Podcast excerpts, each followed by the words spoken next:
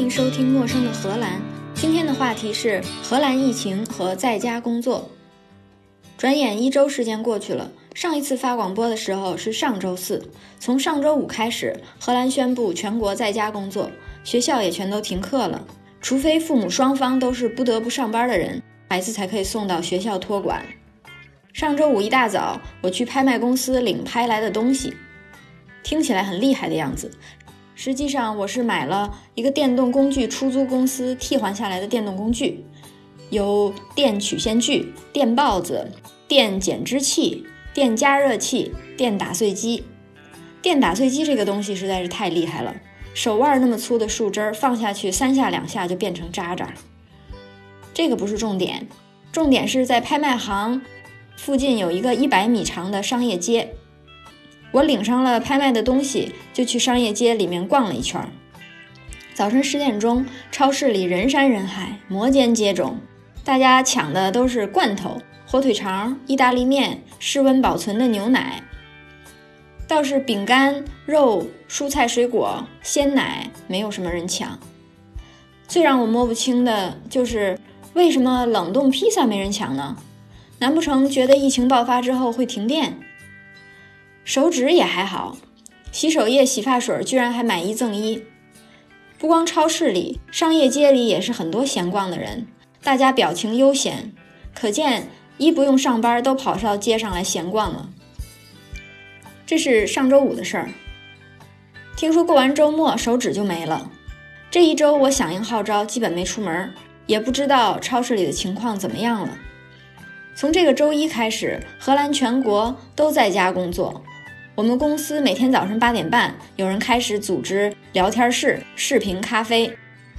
我以为进去可以聊点八卦，有的没的的，没想到进去一看，早晨八点半，大家都在聊网络安全、数据迁移、数据仓库优化、视频会议服务功能扩张、数据中心监测。而且在聊天的同时，大家还可以打字，就像弹幕一样。结果弹幕上都是各种链接、各种代码、各种流程图。我在聊天室待了一阵子，觉得我也是自己干点有用的吧。我的工作本来大部分时候都是远程的，通过跟客户讲电话、视频会议、远程控制解决问题，大部分的事儿都能解决，所以对我来说没什么影响。但是电话另外一边的情况就不一样了，能听得出来他也在家工作，背景里不是小孩鬼哭狼嚎，就是狗在叫。有一个客户，小孩在后面一直鬼叫，他还跟我说：“没关系，没关系，我们继续工作。”忽然之间，小孩大喊一声：“爸爸，我要拉屎！”这个客户马上跟我说：“现在有一个更重要的事儿出现了。”然后他就消失不见了。过了这么一个礼拜，我就发现了一点小规律：客户那一边如果是个项目经理或者某基层的负责人。一般发邮件过去都是杳无音信的，但是程序员、开发、运营，只要是发过去的邮件都是秒回。也不知道大家是都在家用功写代码，顺便回邮件，还是闲的没事儿只能回回邮件。荷兰政府对疫情的态度也有变化，餐馆、酒吧、桑拿都关了，把我唯一的运动，也就是桑拿，也给取消了。政府的重点保护对象是老人。老年公寓不允许接待访客。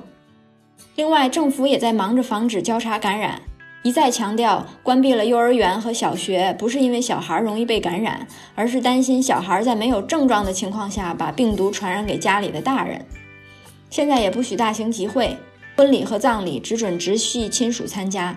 教堂也不做礼拜了，但是每周三多一次敲钟服务。昨天卫生部长在讲话的时候突然昏倒。过一会儿醒过来，被上车拉走了。看一下新闻主播对这件事的评论，就知道荷兰人是怎么对待疫情的。电视主播说：“看起来今天晚上卫生部长可以喝一杯果汁，好好睡一觉了。剩下的事儿明天早晨再处理吧。”这就是他们的态度。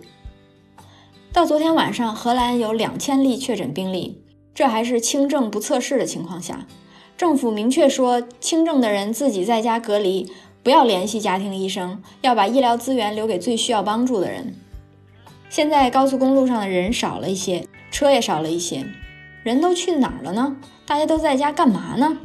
昨天我不经意间找到了答案。我去建材市场买电锯，一进市场我还以为是东西白给了，人山人海，摩肩接踵。因为街上别的店铺都关门了，超市也已经逛过了，大家都集中逛到建材市场了。买油漆的人最多，可见大家是想趁着在家工作的机会，把自己家的墙重新刷一刷，改改颜色。而且还不能随便选个颜色，一定要定制的。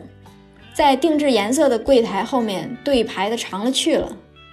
在荷兰买油漆，你可以描述自己想要的颜色，或者是在几百种颜色卡片里选一个卡片交给柜台，柜台就用黑漆、白漆和其他一些颜色的漆帮你调出这种颜色，然后给你一个卡片儿，卡片上写着这种漆各种颜色的比例是多少。防止你第一次没买够，下次再配就配不成一模一样的颜色了。总的来说，我没觉得人们生活有多少变化。每天傍晚还是很多人出来跑步，成群结队的。一大早修路的修路，修桥的修桥。也可能因为我住的地方太偏远了，本来也没有什么活动，或者是我的生活太简单，对公共设施的需求特别低。这种低欲望的生活真是太难被扰乱了。唯一让我略有不适的就是全国的桑拿都关了，希望疫情早日过去，夏天之前可以恢复我唯一的运动。以上就是今天的内容，陌生的荷兰，下次见。